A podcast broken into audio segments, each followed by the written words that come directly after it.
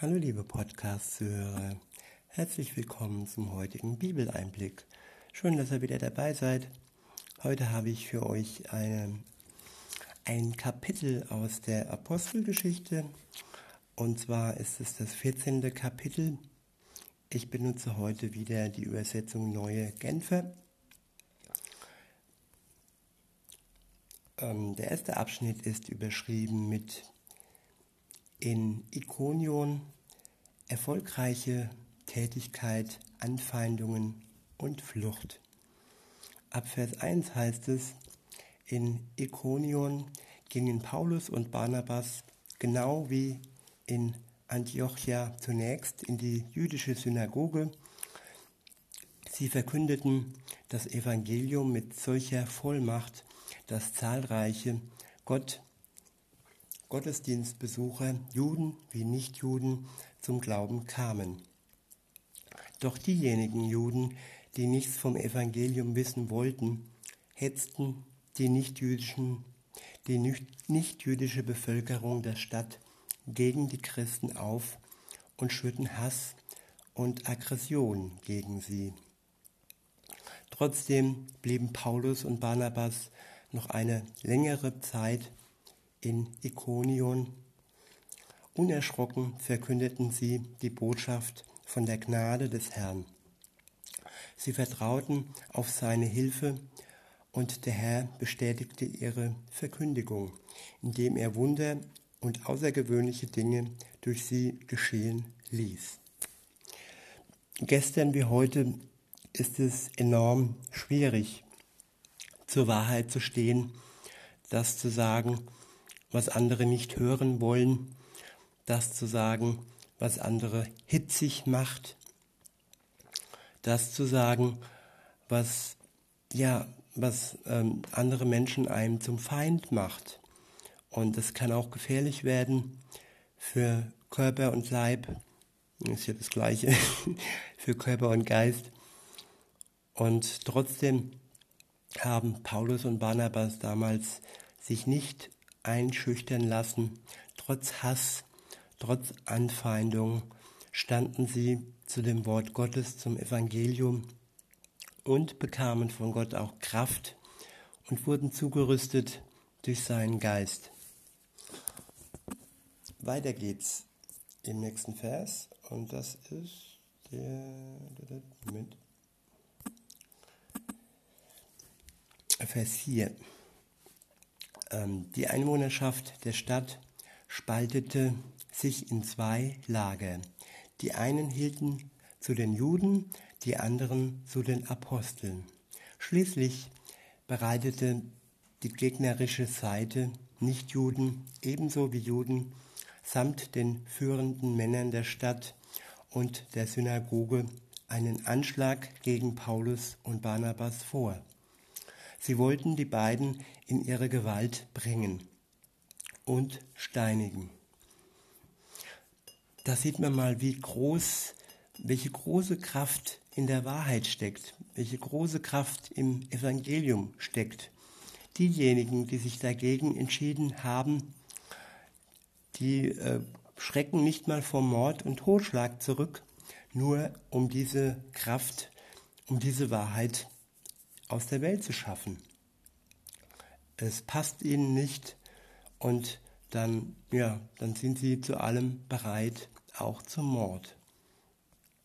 In Vers 6 heißt es, als Paulus und Barnabas davon erfuhren, flohen sie nach Lykaonien, Lykaonien. Sie gingen in die Städte Lystra und Derbe und in das umliegende Gebiet und verkündeten nun dort das Evangelium. Nach dem Motto, der Klügere gibt nach, ähm, wenn man wirklich sieht, dass die Zeit noch nicht zu Ende ist und wenn man wirklich ähm, das Evangelium weiter verbreiten möchte, bringt es nichts, wenn man sich ähm, wehrlos und einfach so, ja, es wäre ja Selbstmord, wenn sie geblieben wären, wenn sie nicht geflüchtet wären. Und äh, insofern war das schon ein kluger Schachzug, einfach zu gehen. Der nächste Abschnitt ist überschrieben mit in Lystra, Heilung eines Gelähmten. In Lystra lebte ein Mann, der verkrüppelte Füße hatte. Er war von Geburt an gelähmt und hatte noch nie auch nur einen Schritt getan. Dieser Mann war unter den Zuhörern, Zuhörern. Als Paulus das Evangelium verkündete, Paulus blickte ihn aufmerksam an. Und als er merkte, dass der Gelähmte Vertrauen zu Jesus gefasst hatte und dass er überzeugt war, er könne geheilt werden, sagte er mit lauter Stimme zu ihm, Steh auf, stell dich auf deine Füße und richte dich auf. Da sprang der Mann auf und begann umherzugehen. Ich finde, es ist wirklich ein wunderbares Wunder und äh, ich denke, Gott macht auch heute noch Wunder und der, für den dieses Wunder bestimmt ist, der wird es erkennen. Aber bevor Gott wirken kann, ist es wichtig, dass wir wirklich den Blick auf Jesus richten und dass wir auch unser Vertrauen auf Jesus richten, dass wir Vertrauen fassen. Und das hat dieser gelähmte Mann getan und das hat ähm, Paulus auch gespürt, als er das Evangelium verkündet hatte. Und das ist immer die Voraussetzung. Es gibt keine Zwangsheilung, es gibt keine Zwangsbekehrung. Das ist alles eine freiwillige Sache. Wenn ich mich der Kraft Gottes hingebe, dann erst kann Gott wirken. Wenn ich Vertrauen schöpfe, dann erst kann Gott wirken. Und ähm, klar kann Gott auch einfach so mal ein Wunder wirken. Aber ich denke, wenn wir das nicht verknüpfen mit Gott und wenn wir ihm das nicht zutrauen und wenn er es tut, wenn wir nicht dankbar sind, dann hat das auch nicht wirklich die Wirkung und den Gewinn, den das Ganze haben könnte. In Vers 10 heißt es dann, sagt er mit lauter Stimme zu ihm, steh auf, stell dich auf deine Füße und richte dich auf. Da sprang der Mann auf und begann umherzugehen. Ja, und dann ist es auch wichtig, dass man vertraut und äh, aufsteht. Es ist nicht nur wichtig zu beten, sondern es ist auch wichtig, Schritte zu gehen. Vertrauensvolle Schritte. Ein Mensch, der gelähmt ist und dann auf einmal gehen kann, muss auch die Bereitschaft haben, dieses Wunder auszuführen, indem er wirklich aufsteht. Und aufstehen heißt auch zum Glauben kommen und Schritte gehen. Nicht nur festsitzen und warten, bis das nächste Wunder kommt. Der nächste Abschnitt ist überschrieben mit Aufruf zur Umkehr. Ab Vers 11 heißt es, als die Volksmenge sah, was durch Paulus geschehen war, brach ein Tumult los, und die Leute riefen auf Lykaonisch, die Götter haben Menschengestalt angenommen und sind zu uns herabgekommen. Sie nannten Barnabas Zeus und Paulus nannten sie Hermes, weil er der Wortführer war. Der Priester des vor der Stadt gelegenen Zeus-Stempels brachte Stiere und Kränze zum Stadttor und wollte zusammen mit der Bevölkerung Barnabas und Paulus Opfer darbringen. Als den beiden Aposteln erklärt wurde, was die Leute vorhatten, zerrissen sie entsetzt ihre Kleider, stürzten sich in die Menge und riefen. Liebe Leute, was macht ihr da? Wir sind doch auch nur Menschen, Menschen wie ihr. Und mit der guten Nachricht, die wir euch bringen, fordern wir euch ja gerade dazu auf, euch von all diesen Göttern abzuwenden, die gar keine sind. Wendet euch dem lebendigen Gott zu, dem Gott, der den Himmel, die Erde und das Meer geschaffen hat das ganze Universum mit allem, was darin ist. Zwar ließ er in der Vergangenheit alle Völker ihre eigenen Wege gehen? Doch er gab sich ihnen schon immer zu erkennen, indem er ihnen Gutes tat. Er ist es, der euch vom Himmel her Regen schickt und euch zu den von ihm bestimmten Zeiten reiche Ernten schenkt. Er gibt euch Nahrung im Überfluss und erfüllt euer Herz mit Freude. Ja, wenn man zu Gott findet, dann muss man erstmal seine alten Götter über Bord werfen, seine alten Götzen vernichten, damit man wirklich Raum hat im Herzen, damit Gott da wirklich ähm, einziehen kann und damit er wirklich mit uns zusammen in einer Beziehung leben kann. Da ist kein Platz mehr für fremde, falsche Götter, die nur vorgeben, welche zu sein, aber in Wirklichkeit nicht die Macht haben, die Gott hat. Vielleicht sogar im Gegenteil, die uns runterziehen und die uns Kraft rauben. Ab Vers 18 heißt es, mit diesen Worten konnten Paulus und Barnabas, wenn auch nur mit größter Mühe, die Volksmenge davon abhalten, ihnen Opfer darzubringen. Tja, Gott allein ist der, dem Opfer gebührt. Und ich denke, Opfer kann nur heißen, dass wir ihm unser Leben schenken. Es kommt ja von ihm. Er hat uns erschaffen. Er ist unser Schöpfer. Und wenn, wenn wir wirklich Opfer bringen, dann uns ganz ihm. Und ja, so ist es in der Beziehung. Das ist Hingabe. Ich schenke mich dem anderen. Und so sollten wir uns auch Gott schenken und alleine ihm uns hingeben. Der nächste Abschnitt ist überschrieben mit Rettung aus tödlicher Gefahr. Ab Vers 19 heißt es, aber dann kamen Juden aus Antiochia und Ikonion und redeten so lange auf die Bevölkerung von Lystra ein, bis sie sie auf ihre Seite gezogen hatten.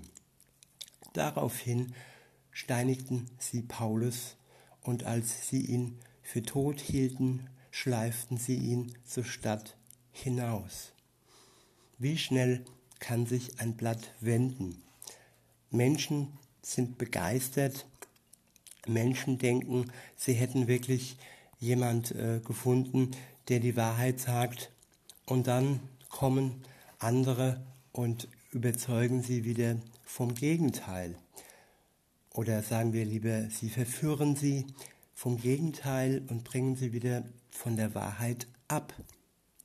Und ja, sie dachten, sie hätten Paulus gesteinigt und sie haben ihn dann zur Stadt hinaus geschleift.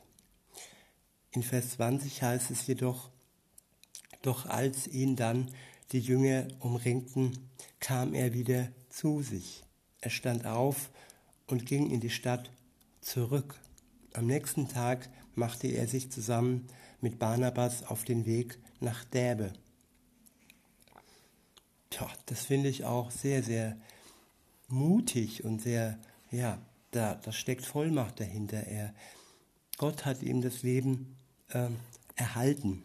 Er starb nicht von dieser Steinigung und wie zum Trotz konnte er dann aufstehen und zurück in die Stadt gehen und den Menschen zu sagen, ja, auch wenn er nichts gesagt hatte, sich einfach nur zu zeigen, er lebt, Gott hat ihn bewahrt und sie konnten ihn nicht umbringen.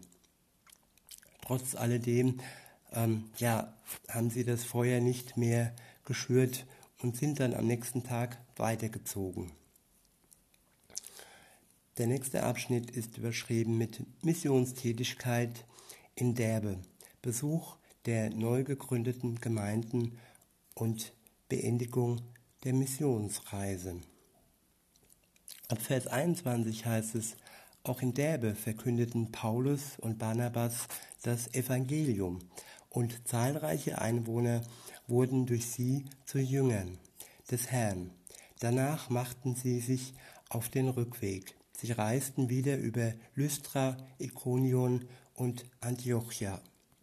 Und in, all, und in allen drei Städten stärkten sie die Jünger in ihrem Vertrauen auf Jesus und ermutigten sie dazu, unbeirrt am Glauben festzuhalten. Nach Gottes Plan, so sagten sie zu ihnen, müssen wir viel Schweres durchmachen, ehe wir in sein Reich kommen.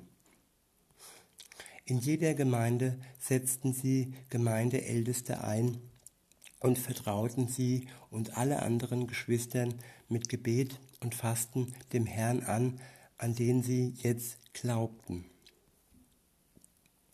Die Weiterreise führte Paulus und Barnabas zunächst durch Pisidien und dann nach Pamphylien. Und nachdem sie in der Stadt Perge die Botschaft des Herrn verkündet hatten, gingen sie an die Küste hinunter nach Atalia, wo sie ein Schiff nach Antiochia in Syrien nahmen. Antiochia war der Ausgangspunkt ihrer Reise gewesen.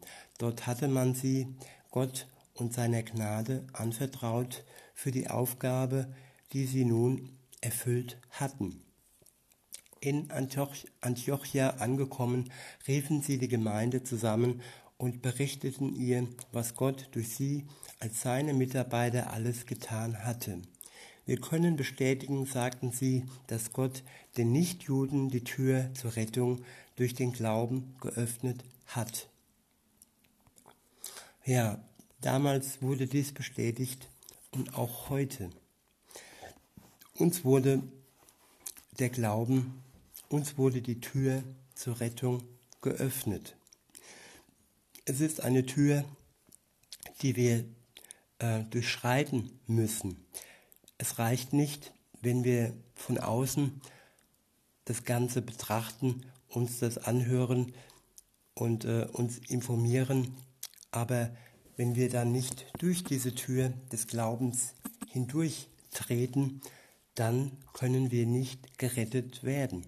Das geht nur, wenn wir das, was wir gehört haben, für uns im Glauben annehmen und dann im Glauben wandeln. Der letzte Vers ist der Vers 28. Dort heißt es, Paulus und Barnabas blieben nun für längere Zeit bei den Jüngern in Antiochia. Ja, und es ist wichtig, dass wir wirklich zusammenhalten, dass wir Gemeinschaft pflegen, dass wir uns gegenseitig ermutigen, so wie das geht.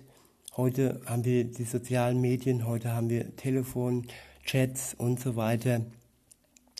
Ja, und dass wir uns gegenseitig wirklich am Glauben halten, auch wenn das nur jeder selbst persönlich für sich kann, so können wir uns dennoch trösten, ermutigen und uns gegenseitig mit Gottes Liebe versorgen. Und in diesem Sinne wünsche ich euch einen schönen Tag und sage bis denne.